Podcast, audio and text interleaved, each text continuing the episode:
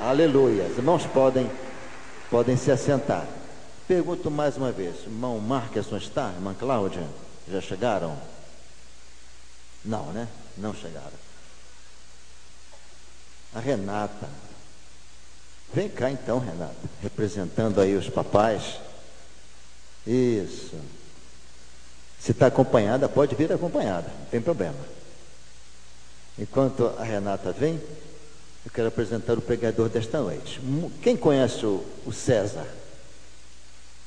É, algumas, não todas as mãos, né? Mas muitas mãos o conhecem. César já trabalha aqui conosco há muito tempo, né? está na reta final lá da faculdade teológica dele, e ele assumiu o Ceifar este ano. Então hoje ele é o diretor do Ceifar, né? ele atende, ensina, dirige ali juntamente com o pastor Acácio uma equipe. É um prazer tê-lo nesta noite. E a, esqueci o nome, Renata, desculpa Renata, né? representando aqui os papais, nós vamos orar por essa família querida, né? que tem sido tanta bênção ali no ceifar. Feche os seus olhos. Pai, obrigado por este tempo, por este momento em que mais uma vez agradecemos, Senhor, a existência do ceifar, que tem, Deus, resgatado muitas vidas, que tem sido bênção na, no seio de muitas famílias. Aqui está Renata, pai, representando a sua irmã Marca, a sua irmã Cláudia, a família, a Cargolifte, e pedimos, Pai, continua com os teus filhos poderosamente, Senhor. Que a mão do Senhor continue a conduzi-los, a dirigi-los e a serem esta bênção que são na tua obra, Senhor. Obrigado por este coração doador, este coração que pensa em abençoar as pessoas, investir no teu reino. Ser com esta família poderosamente, Deus. Também pedimos pelo César que irá falar neste momento, que o Senhor use o teu servo no poder e na unção do teu Santo Espírito. Oramos assim agradecidos em o nome de Jesus. Amém. Obrigado, Renato. Deus abençoe. É uma alegria muito grande estar aqui hoje. Não só porque estamos comemorando os 10 anos do Projeto Ceifar, do Instituto Cargolift, e, mas também porque Deus tem feito muitas coisas nessas vidas que têm se colocado à disposição dele lá, Ceifar. Hoje é um dia especial para mim, um dia diferente, né? É, há pouco mais de quase seis meses o pastor Pascoal me fez esse desafio de estar à frente do projeto Ceifar. E antes disso eu, eu estava à frente do culto da vitória, por quase por mais de um, um ano estive lá no culto da vitória. E é tão interessante, irmãos, que no culto da vitória, nos últimos meses, eu estava fazendo uma série de pregações sobre o livro de Josué. E para explicar um pouco a transição de poder de Moisés para Josué, o que, que Josué estava sentindo, eu sempre falava como testemunho lá. Então, gente, é, é, Josué mais ou menos, ele, eu, ele ficava assim, assustado, porque Moisés era o todo-poderoso Moisés, que tirou o povo do Egito cativo, e de repente, Deus desafiou ele a assumir o povo para conduzir o povo. E eu falo assim, gente, é mais ou menos o seguinte: hoje eu estou sendo pregando aqui no, no, no culto da vitória, é como se o pastor no culto da vitória, como se fosse o pastor Pascoal falar assim, César, agora você vai pregar no culto principal da PIB. E gente, é assim que eu estou me sentindo hoje, como Josué. Depois que Moisés se foi, Deus colocou a mão, botou, conduziu Josué a guiar o povo de Deus a entrar na terra prometida. Então, imagine o desafio que eu estou de estar aqui hoje. Mas eu louvo a Deus, porque Deus vai falar hoje ao coração de vocês, porque Ele falou primeiro ao meu coração. Essa mensagem não vem do meu coração. E olhando nesses seis meses de projeto Ceifar, nós temos caminhado muito com os meninos, com as meninas que lá estão. Uma das coisas que nós percebemos, um dos grandes problemas que a gente tem analisado ali dentro do projeto Ceifar, com as meninas, os meninos, chama ansiedade. E lá ainda mais por causa de estarem reclusos, a ansiedade realmente trabalha, e, se externa bastante na vida deles ali. E isso não é um problema só dos meninos e meninas do Projeto Ceifar. Isso é algo que está nas nossas vidas, a ansiedade. E hoje o texto que Deus colocou no meu coração fala que Jesus nos ensina como curar a nossa ansiedade. E está lá no livro de Mateus, capítulo 6, a partir do versículo 25. Livro de Mateus, capítulo 6, versículos 25 até o 33, nós vamos ler.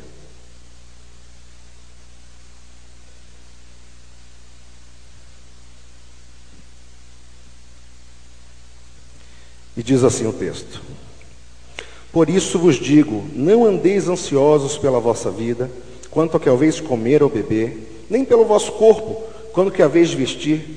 Não é a vida mais do que o alimento, e o corpo mais do que as vestes?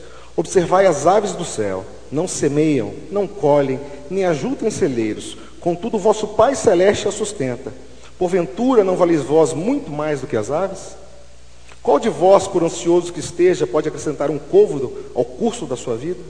E por que andais ansiosos quanto ao vestuário? Considerai como crescem os lírios do campo. Eles não trabalham nem fiam. Eu, contudo, vos afirmo que nem Salomão, em toda a sua glória, se vestiu como qualquer deles. Ora, se Deus veste assim a erva do campo, que hoje, que hoje existe e amanhã é lançada no forno, quanto mais a vós outros, homens de pouca fé. Portanto, não vos inquieteis dizendo que comeremos, que beberemos, ou com que nos vestiremos, porque os gentios é que procuram todas essas coisas, pois vosso Pai Celeste sabe que necessitais de todas elas. Buscai, pois, em primeiro lugar o seu reino e a sua justiça, e todas estas coisas vos serão acrescentadas. Vamos orar novamente.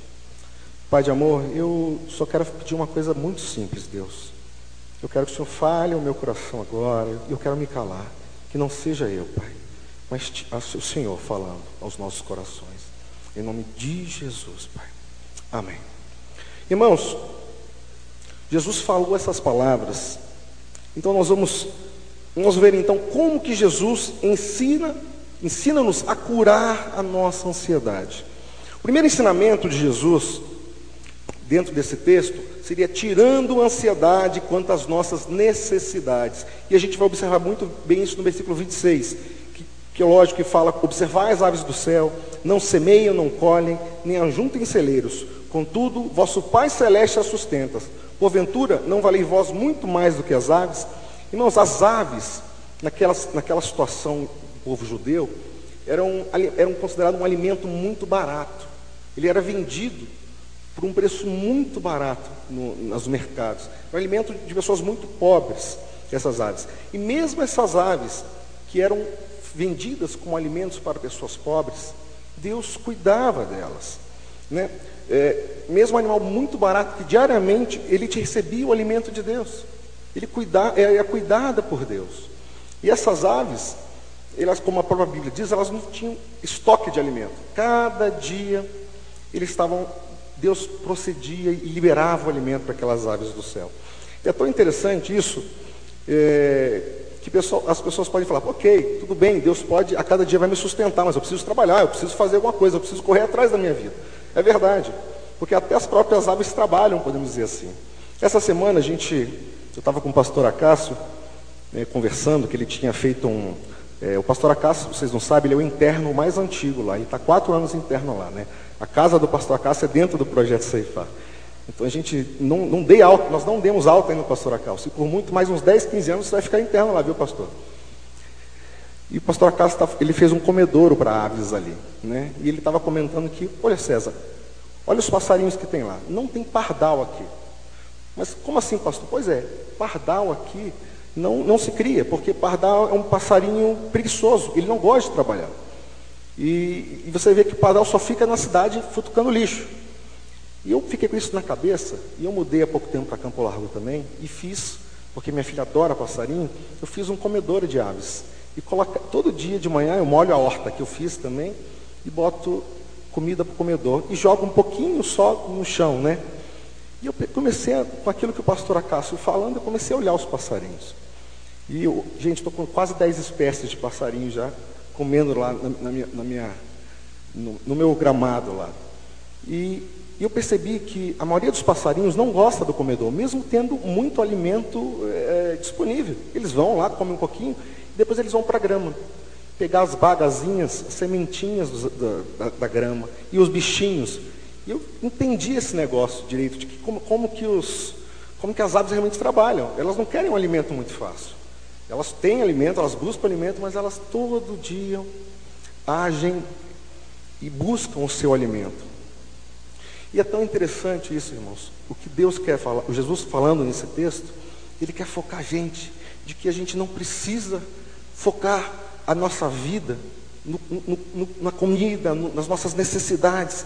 E não é um ensinamento isolado aqui. Né? A Bíblia não, não tem esse ensinamento isolado. E, e, a gente vive essa vida nossa o tempo todo buscando as nossas necessidades. Eu lembro que quando eu casei, é, minha esposa vai até rir disso. Logo no início, eu, a vida financeira estava meio apertadinha. E eu, toda hora que eu fazia a compra, eu gostava de encher o, a, o congelador de carne. Porque para mim, o fato de deixar carne no congelador é que tinha comida em casa. Podia faltar tudo. O dinheiro acabava no final do mês, mas tinha carne no congelador, estava tranquilo. É uma beleza, né? Até que um dia a carne começou a acabar e minha esposa falou, isso, amor, o negócio está ficando feio para a gente, porque até a carne está acabando no congelador. E, e eu comecei a perceber isso, que realmente eu queria, naquele momento, não confiar em Deus. Nenhum momento na, na, minha casa faltou alimento. A gente passou momentos difíceis, mas não faltava alimento.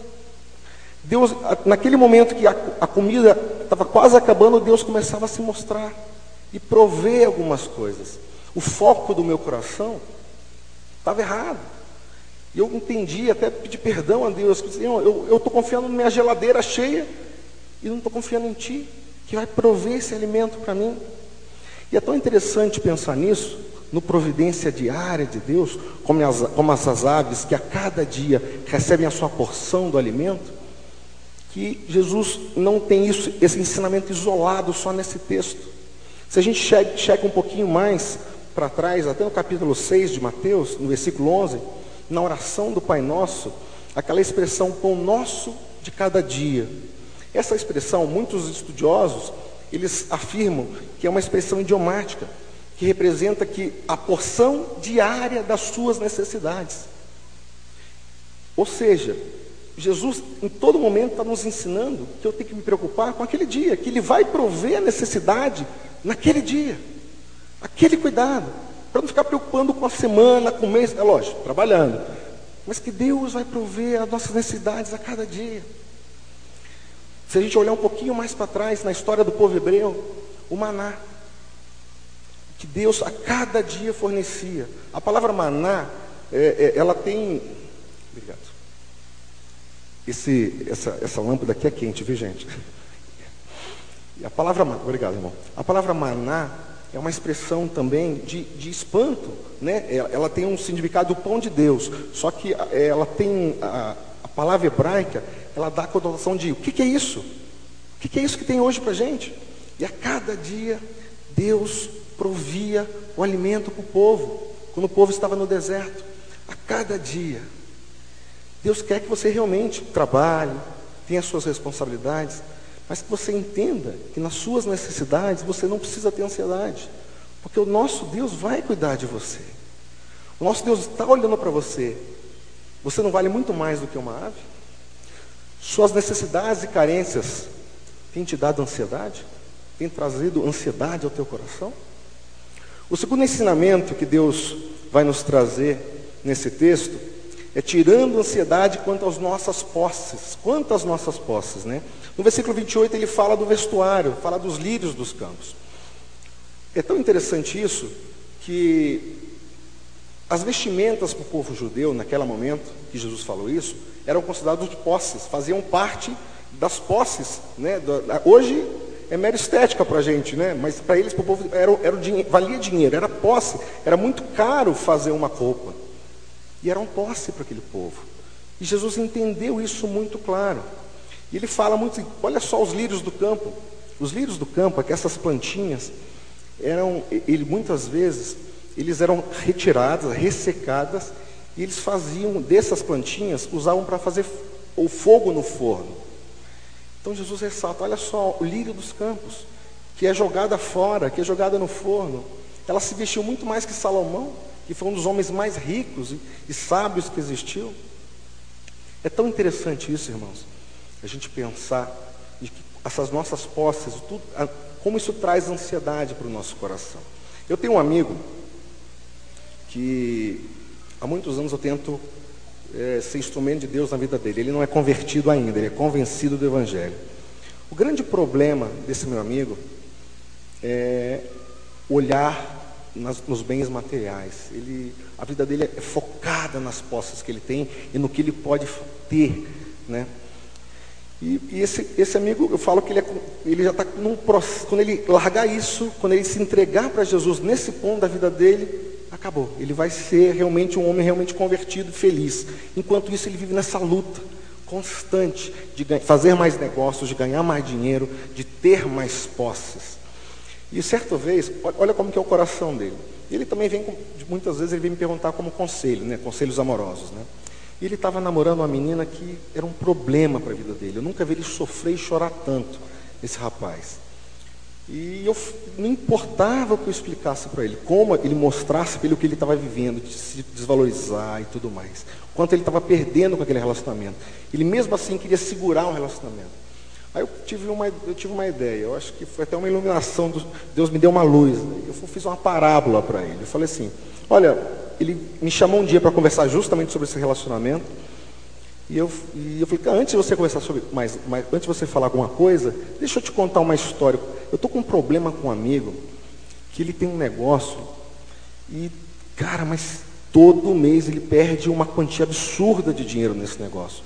Ele sabe que esse negócio, esse, esse, esse, esse negócio que tem, esse escritório que ele tem, está dando prejuízo para ele. Eu, eu falei uma cifra lá muito grande. Mas, cara, o que, que eu falo para esse cara? Não, mas esse cara aí é um é um, é um bobo. Ele falou até uma outra expressão. Ele é um bobo. Como que está perdendo tanto dinheiro assim? Pois é, meu amigo. Isso é você. Você está investindo num relacionamento e você não consegue enxergar quanto você está perdendo de, de, de, você mesmo. Né? Você está deixando de ser você e isso, essa, é, deixando de ser você e deixando de viver a sua vida por causa desse relacionamento. E essa história foi interessante porque ele conseguiu enxergar para ele baseado no que o coração dele está cheio, que é o tesouro, o dinheiro. E quantas vezes na nossa vida, irmãos, nós deixamos de viver outras coisas, de ver algumas outras coisas por causa das nossas posses. Nessa luta constante, nessa busca constante pelo dinheiro, por ter, pelo fazer montantes, por ter a segurança no dinheiro. Mas isso não acontece só com meu amigo, isso acontece aqui na igreja também. Né? E olhando para a Bíblia, a gente vai ver outros, como Jesus fala sobre essa questão. Até no versículo, no capítulo 6, um pouco antes do versículo 19, 21, ele fala assim: onde está o seu coração, aí estará o seu tesouro. Se ele continuar no versículo 22 e 23, ele fala dos ter bons olhos, ou seja, de ser generoso. Jesus o tempo todo tem ressaltado a nossa vida de não ter, de não olhar para as posses, de não olhar para os bens aqui da terra, né? de não investir somente nas coisas que são aqui da terra que vão passar. No versículo 21, ele ressalta: Porque onde está o teu tesouro, aí estará o teu coração. Né? Eu certa vez eu vi um testemunho, e a gente ouve bastante, né, de um, de um, de um empresário cristão, em que ele falou assim: se você quer conhecer a pessoa, é só pegar né, a, a, agenda dele e o talão de cheques. Aí você vai ver onde está o coração dessa pessoa. Onde está o seu coração?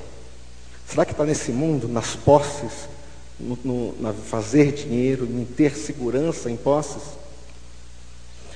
Eu não estou querendo dizer que ter posses é ruim. Né? É, hoje, o Ceifar é uma empresa, é um, é um, é um projeto que vive do sustento de uma empresa que pensa no reino de Deus. Os Marcos e a Cláudia são os diretores, os donos do projeto Ceifai da Cargo Lift, entendem que a empresa deles é um instrumento de investir no reino de Deus. E Deus assim abençoa sobremaneira a vida deles.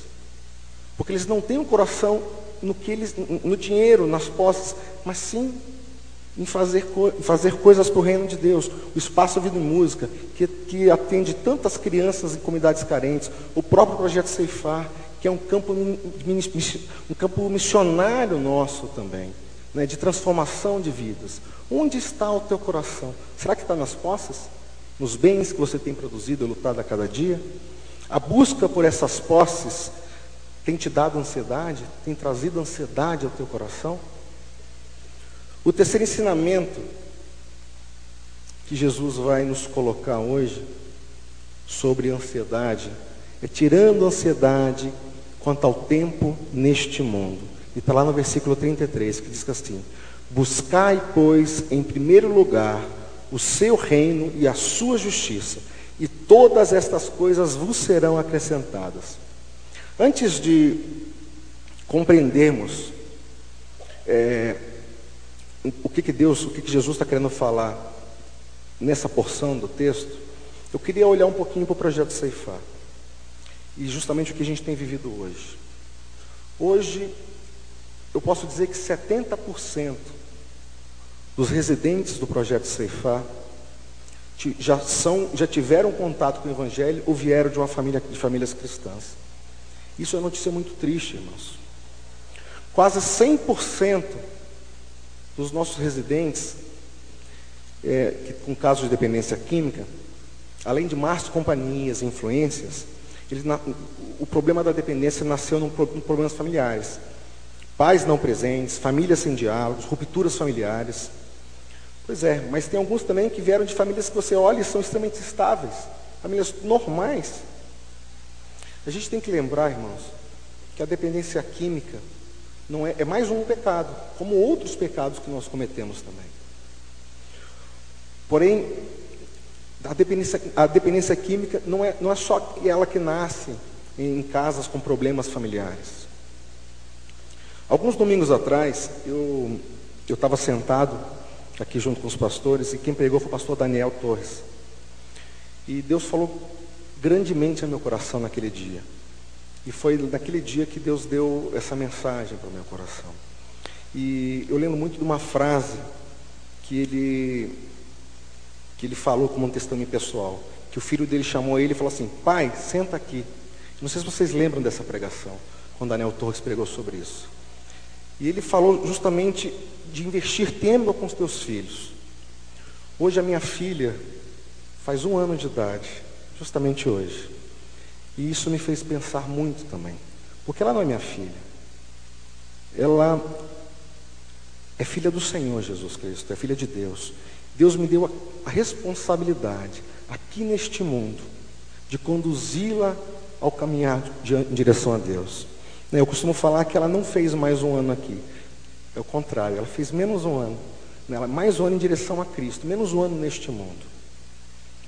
Dentro de tudo que nós falamos até agora, sobre não ter ansiedade, tanto no alimento, nas suas necessidades, quanto nas suas posses. Capítulo, o versículo 33, ele vai falar o cerne, o que Jesus mais queria que você entendesse, e que é o que mais gera ansiedade no coração do homem. Nós compreendemos que o livro de Mateus é um livro que ressalta que Jesus, a, a, a, não somente a, deidade de Jesus, mas Jesus como rei a condição de rei de Jesus. O, o, texto que nós estamos lendo no capítulo 6 de Mateus, ele faz parte de, um, de, um, de uma pregação de Jesus que é chamado Sermão da Montanha.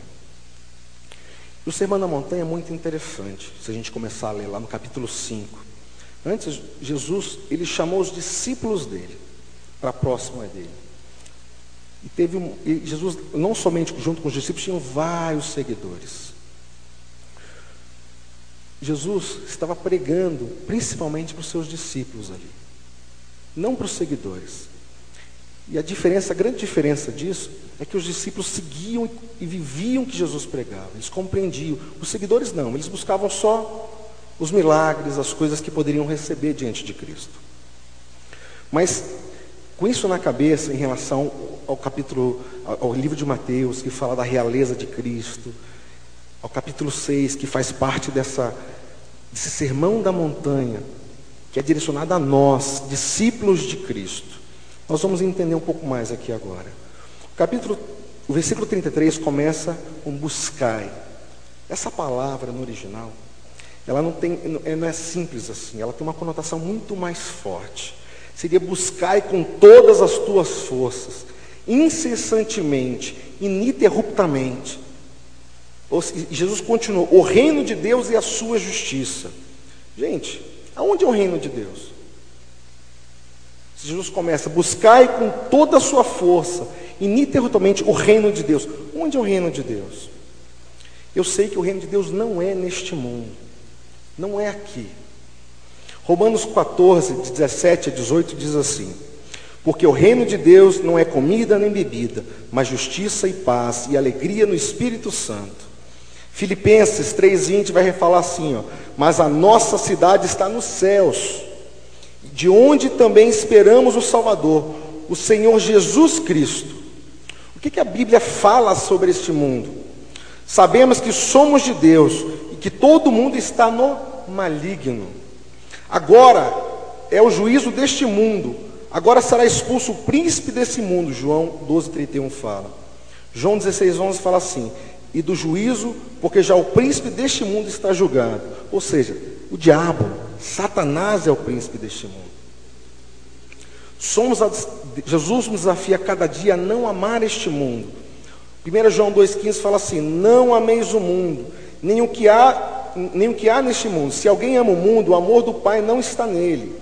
E Romanos 12, 2 fala assim: E não sede conformados com este mundo, mas sede transformados pela renovação do vosso entendimento, para que experimenteis qual seja a boa, agradável e perfeita vontade de Deus.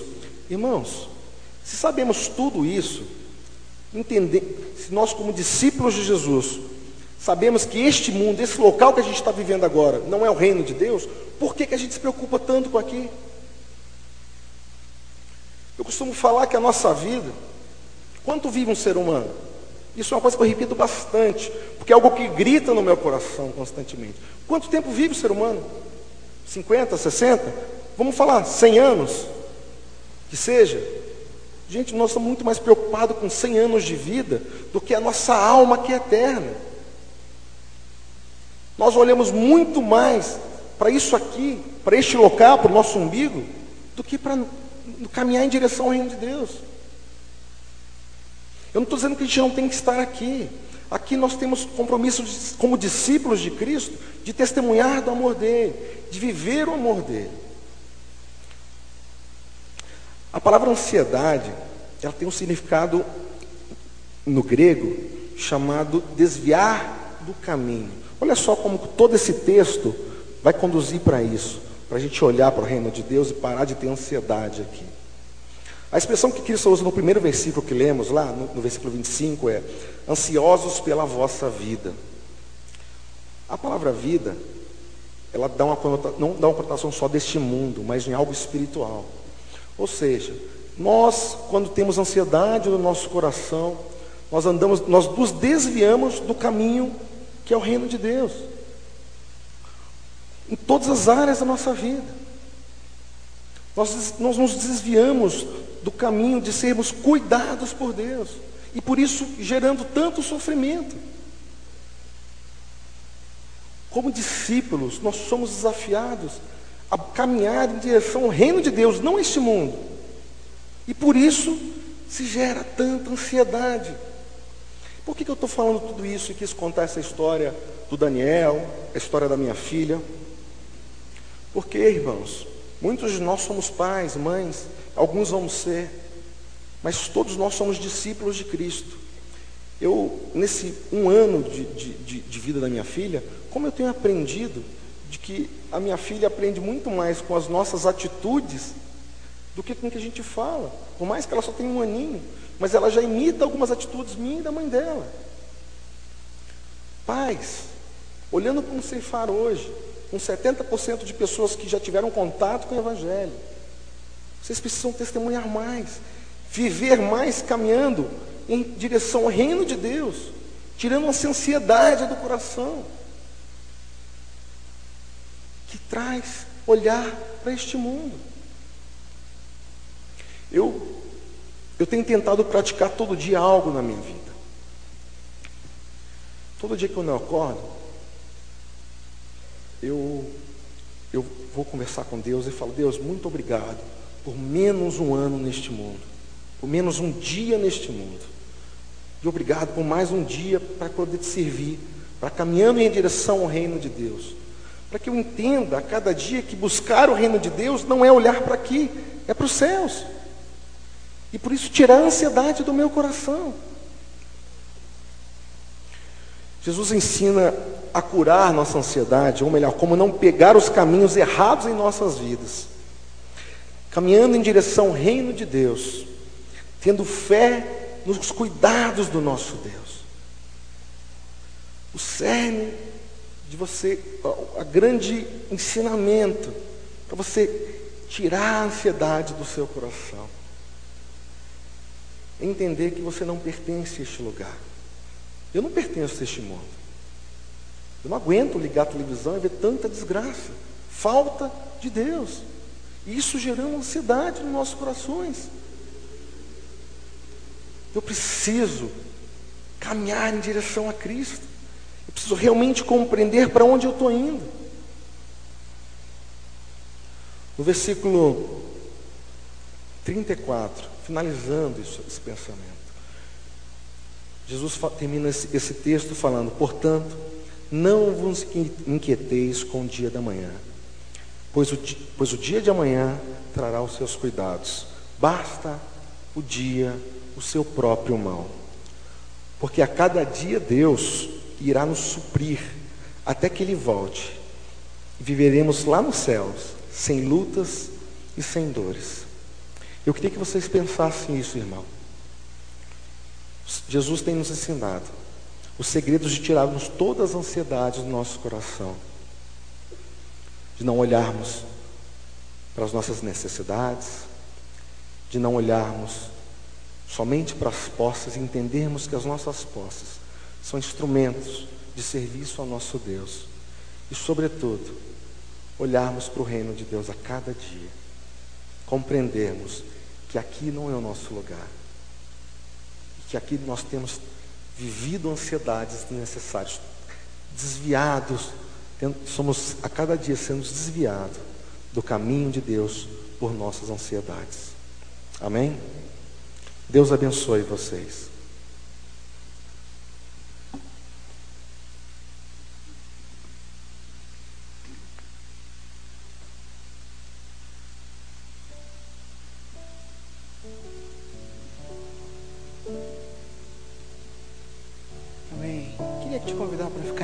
Gente vai encerrar esse culto juntos daqui a alguns minutos. Mas eu queria que você, como ministro de Deus agora, que você é, chamado para ser ministro nessa terra, para viver essa realidade santa, de não carregar ansiedade, que é uma coisa que eu tenho aprendido também. Que você olhasse para a pessoa que está do teu lado agora e ministrasse a vida dela. Diga para ela, olhe nos olhos dessa pessoa que está do teu lado. E diga para ela assim, não viva ansiosamente. Diga para ela assim. Agora diga para ela assim: isso é possível por causa da graça de Deus. E agora você vai orar por essa pessoa que está do seu lado. E daqui a pouquinho nós vamos continuar adorando a Deus, encerrando esse culto em adoração, aquele que tem poder para me livrar de mim mesmo. Você concorda com isso? Porque eu sou o grande problema da minha vida, viu? Às vezes a gente gosta de botar a culpa no tal do chifronésio, né? Do Satanás. Não, mas eu sou o grande problema. Eu é que fico ansioso. É verdade que ele trabalha ao meu redor e faz coisas e trabalha para que isso aconteça, mas eu preciso aprender a confiar no Deus Todo-Poderoso, entregar todos os dias a vida. E a gente vai fazer isso em oração agora. Eu quero te pedir para orar pela pessoa que está do teu lado. Ela vai orar por você e nós vamos adorar a Deus numa canção que é uma oração de entrega de quem confia em Deus. Ora por essa pessoa agora. Senhor, quero orar por essa orquestra hoje, por esses meninos e meninas, esses músicos, gente que ainda vai viver tanta coisa nessa terra e que precisa ter sabedoria para viver. Ajuda esse povo, ajuda esse povo, ajuda essas crianças, ajuda os nossos meninos, nossas meninas Ajuda a nossa família, Senhor, a ser adorador, adorador, adorador do Senhor todos os dias. Não confiar no Senhor é ansiedade, ansiedade é não confiar no Senhor. E nós confiamos, dá confiança, enche o coração do meu irmão, enche o coração da minha irmã de esperança de que podemos respirar contigo, viver contigo, sabendo que não temos poder para mudar o futuro, mas que o Senhor é poderoso. O Senhor é poderoso porque o Senhor conhece o passado, o presente e o futuro e vale a pena entregar nas tuas mãos todas as coisas. Abençoa, Senhor. Por isso cantamos essa realidade nessa noite, a realidade de que tu és Deus e isso basta, Senhor. Aleluia. Aleluia. Você puder nessa hora, agora pega a mão da pessoa que está do teu lado, fecha esse corredor e canta isso como ministro na vida de quem está com você agora.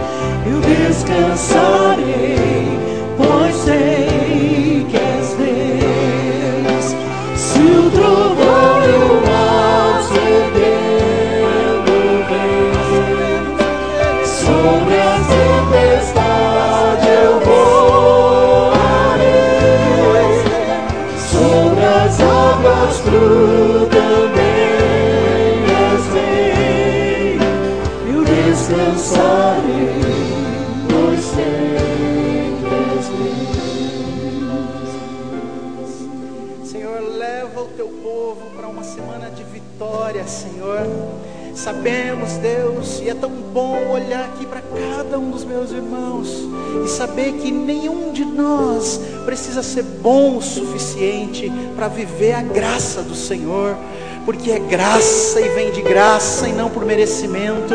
Obrigado porque a tua misericórdia se renovou sobre nós nesta manhã e o sangue de Jesus nos purifica de todo o pecado, e por isso sim podemos sair daqui desse encontro santo com a cabeça erguida, olhando para o Autor e Consumador da nossa fé, sabendo que o Senhor é poderoso para fazer mais do que pedimos e pensamos, porque o Teu sangue nos purifica de todo pecado.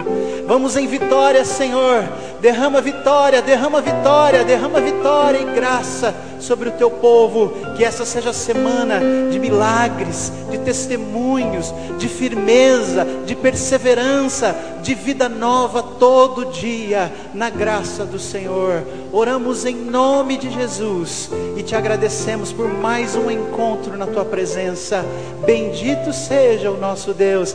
Aplauda o teu Senhor, o teu Senhor Jesus, aquele que venceu na cruz por mim e por você, e já conhecia todos os nossos dias. daqui até a consumação dos séculos estará conosco. Aleluia, aleluia, aleluia. Amém. Não saia daqui sem dar alguns abraços nos seus irmãos. E lembra de prestigiar nossa cantina hoje com um negócio antiecológico chamado espetinho de gato, tá bom? Aparece lá.